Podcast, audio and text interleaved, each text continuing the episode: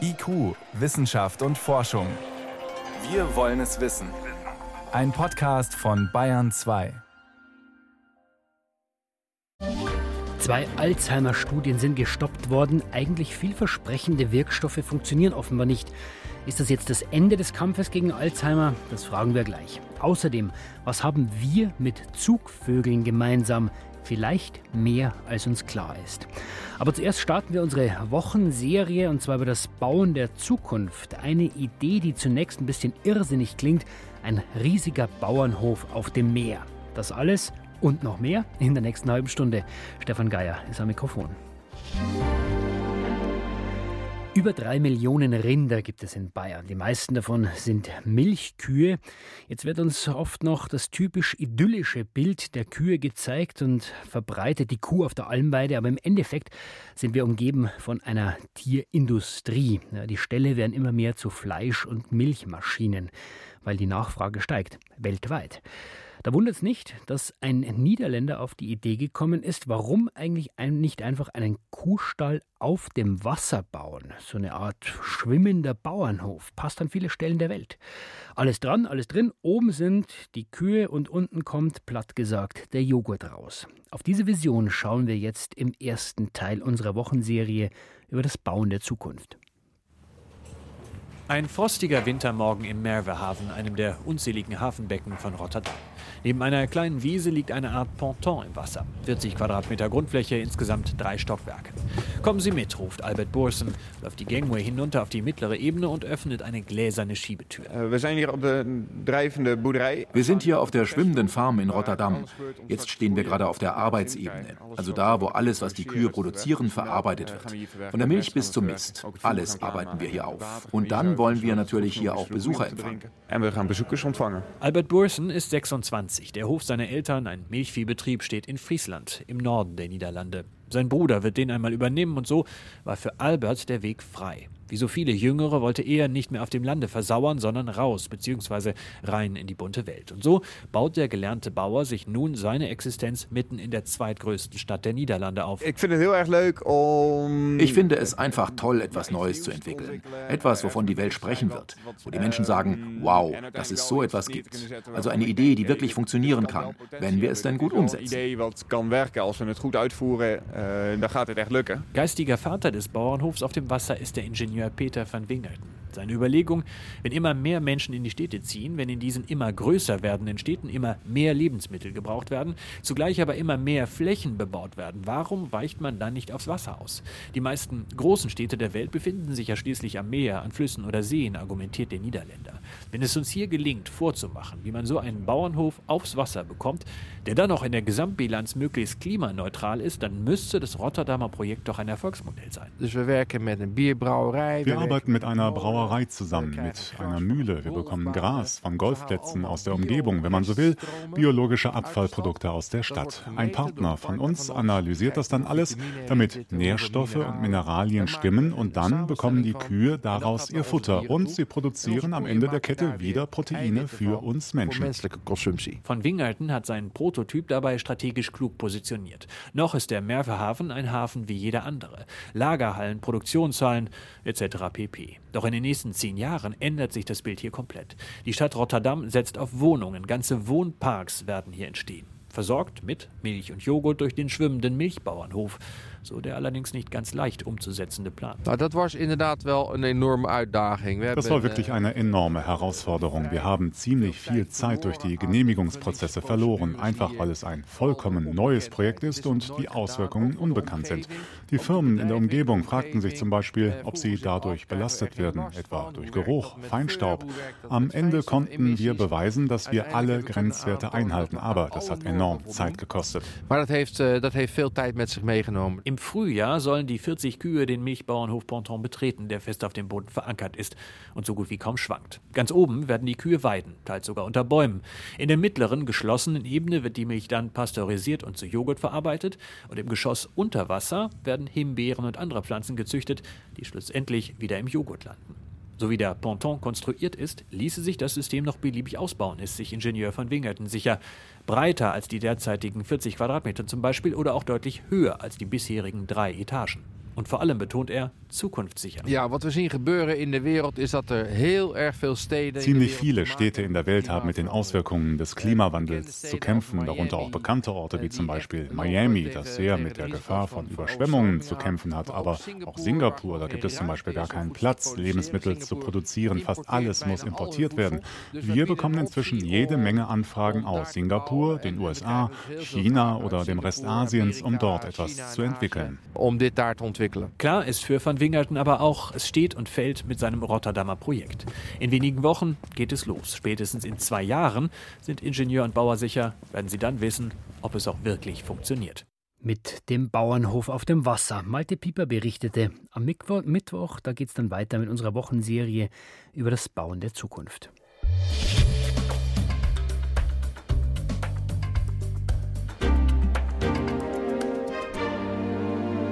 Wenn ich Alzheimer habe oder Alzheimer bekomme, dann passiert Folgendes. Winzige Eiweißteilchen aus meinem Körper falten sich falsch zusammen und lagern sich in meinem Gehirn ab. Das ist eine Art Eiweißmüll.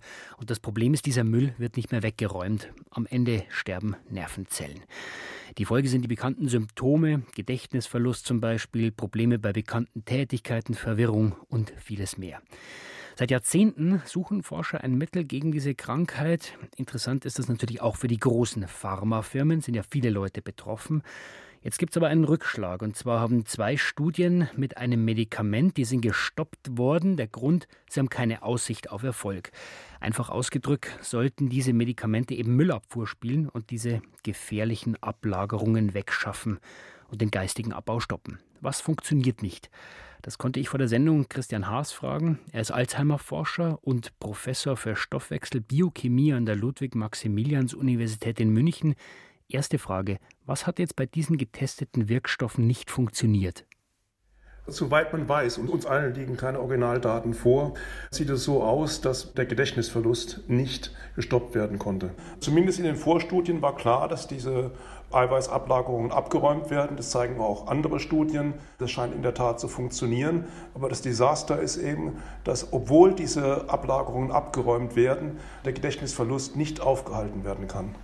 Könnte das heißen, dass die Idee falsch war? Also, dass die abgelagerten Eiweiße vielleicht gar nicht der einzige Grund sind für die Krankheit? Man muss sich mal die Fakten genauer anschauen. Das wollen wir tun. Die Fakten sagen erstmal Folgendes. Die Erkrankung startet extrem früh. Und zwar mindestens 16 bis 20, wenn nicht sogar noch mehr Jahre, bevor der Arzt überhaupt irgendwelche Symptomatik sieht. Das heißt, Patienten, die in klinische Studien reinkommen, die kommen deswegen rein, weil sie Patienten sind, logischerweise, und die werden viel zu spät behandelt.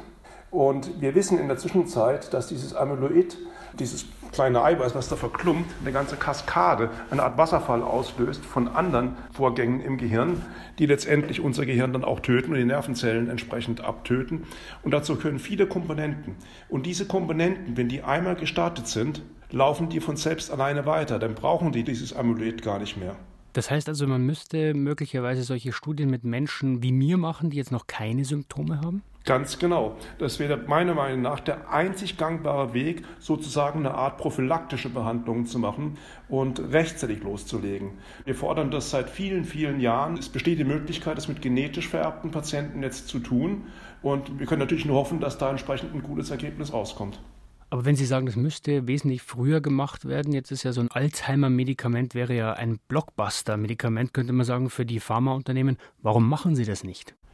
Tja, natürlich sehr schwierig zu machen, weil wie wollen Sie Patienten finden, die noch gar keine Patienten sind sozusagen, sondern sich im Frühstadium befinden oder ein hohes Risiko haben, aber ansonsten völlig gesund sind.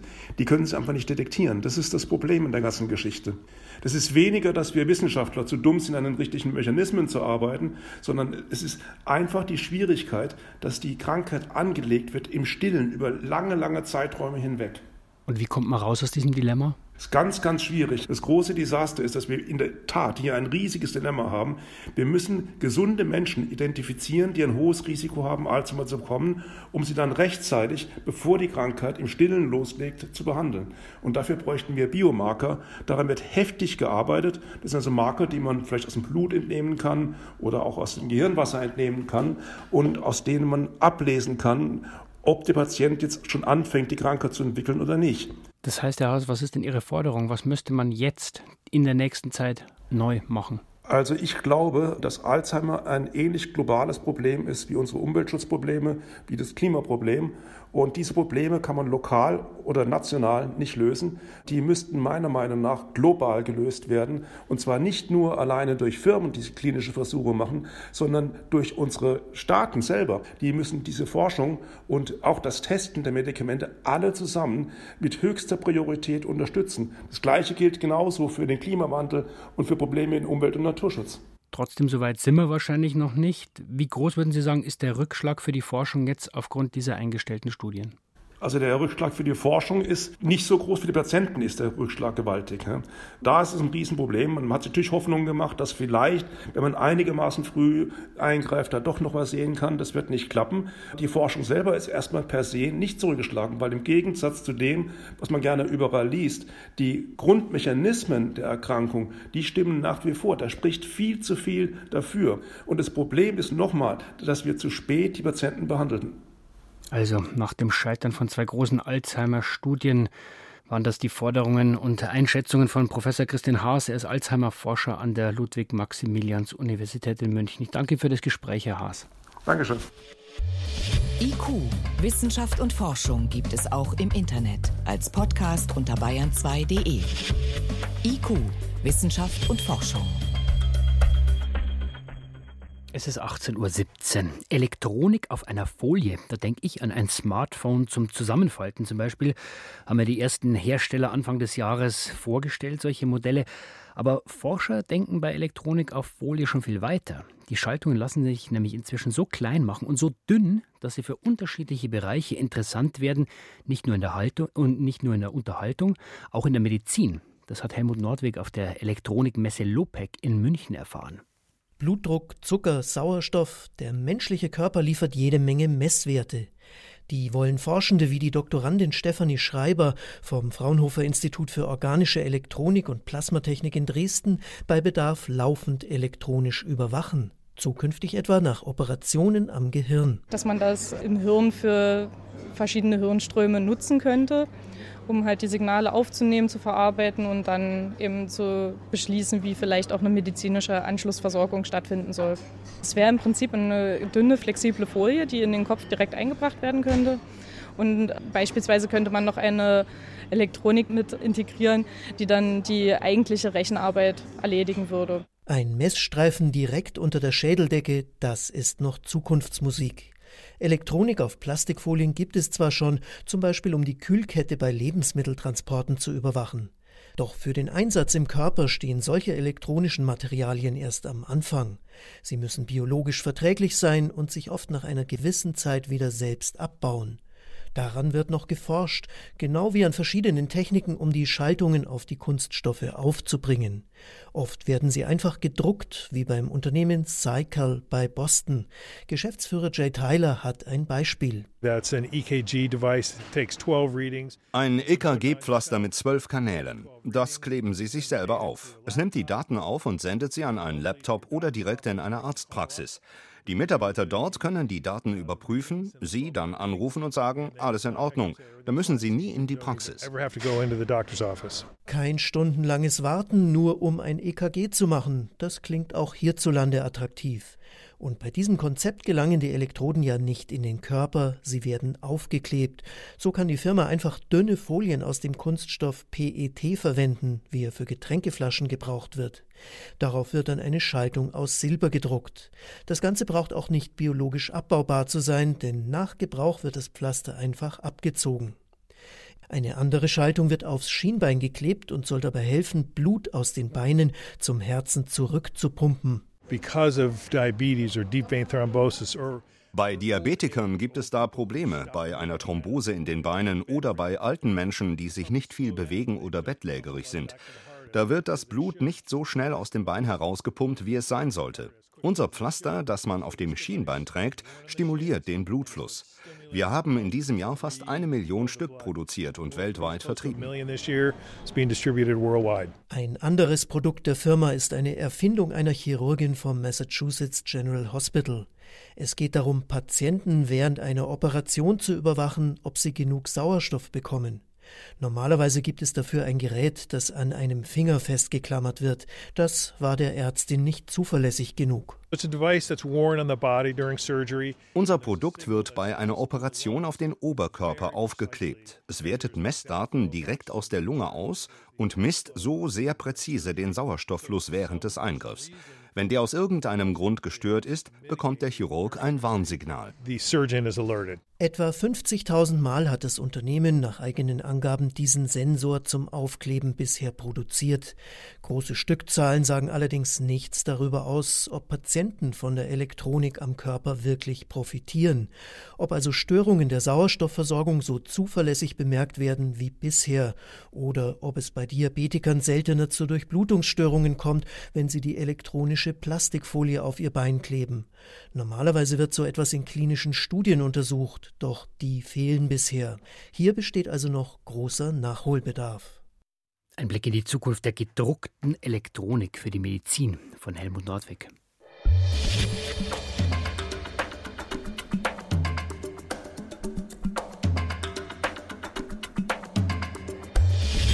Wissenschaft schnell erzählt. Das macht heute Jenny von Sperber und wir fangen gleich mal an mit einem richtigen Weltrekord. Ein Dinosaurier-Skelett aus Kanada hat sich jetzt als größter und schwerster Tyrannosaurus Rex der Welt herausgestellt. Mhm. Der Spitzname ist Scotty, weil die Forscher, als sie ihn gefunden haben, mit Scotch auf ihn angestoßen haben. Und wie groß ist er und wie schwer, der Scotty?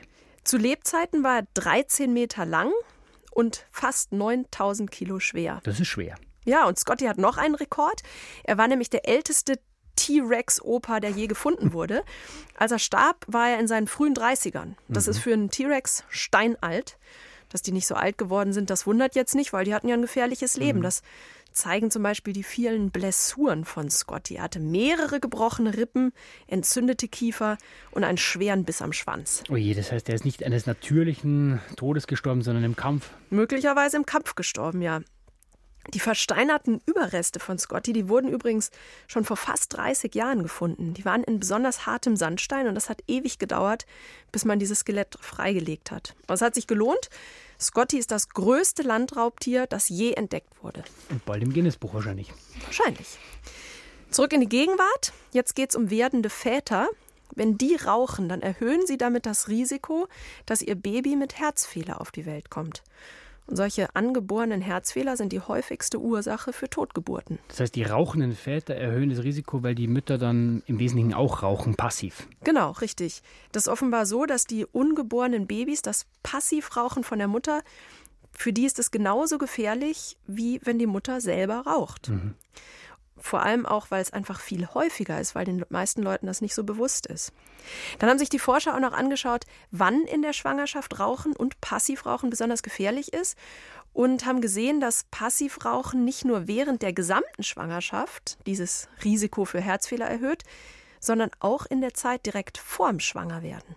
Das heißt, man kann ja sehr einfach schließen, Mütter und Väter einfach nicht rauchen. Genau. Nie. Auch Väter nicht. Zum Schluss habe ich noch eine gute Nachricht. Japanische Forscher haben eine Möglichkeit entdeckt, wie man Tennisellenbogen heilen kann. Das ist diese Sehnenentzündung im äußeren Ellenbogen, die furchtbar wehtut. Mhm, das kriegen Tennisspieler. Nö, das kriegen nicht unbedingt nur Tennisspieler. Also ich hatte das auch mehrere Jahre lang. Ich habe nie Tennis gespielt. Mhm. Das ist immer wieder zurückgekommen. Das kommt wohl durch die falsche Belastung.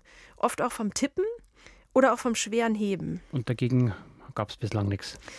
Die meisten Orthopäden, die sagen, man muss richtig dehnen und dann wieder auftrainieren, aber bei mir hat das gar nichts gebracht. Am Schluss wird so ein Tennisarm dann sogar oft operiert, weil einfach nichts mehr hilft. Und die Japaner wollen jetzt was anders machen? Die haben jetzt eine Methode ausprobiert, die man eigentlich für ganz andere Beschwerden benutzt. Embolisation heißt das. Aha.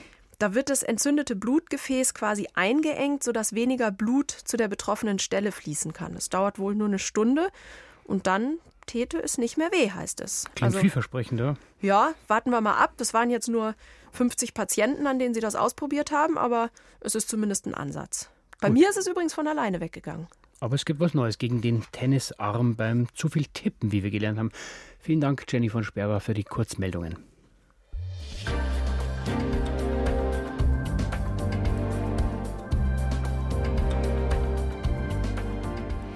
Jetzt im März kommen viele Zugvögel wieder zurück aus den Winterquartieren. Störche, Kraniche oder manche Schwalbenarten. Ja, viele von denen fliegen ja tausende von Kilometern. Das können sie, weil sie ein eingebautes Navi haben, ihren Magnetsinn, denn das Magnetfeld der Erde weist ihnen damit sozusagen den Weg. Wir Menschen, wir können Magnetfelder ja nicht bewusst wahrnehmen, aber jetzt gibt es ein neues Experiment und das legt nahe, nur weil wir nicht wissen, wie es geht, heißt das noch lange nicht, dass unser Gehirn nicht die Fähigkeit dazu hat. Im Gegenteil. Was das Spüren von Magnetfeldern anbelangt, das sind wir den Vögeln im tiefsten Inneren unseres Gehirns vielleicht ähnlicher, als wir denken. Michael Kister.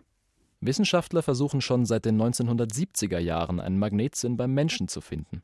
In seinem Gehirn befinden sich nämlich Magnetitkristalle. Tiere, bei denen dieses Mineral im Körper ist, können das Erdmagnetfeld wahrnehmen. Warum also kommt es auch beim Menschen vor? Forscher des California Institute of Technology glauben, zusammen mit japanischen Kollegen die Antwort darauf gefunden zu haben.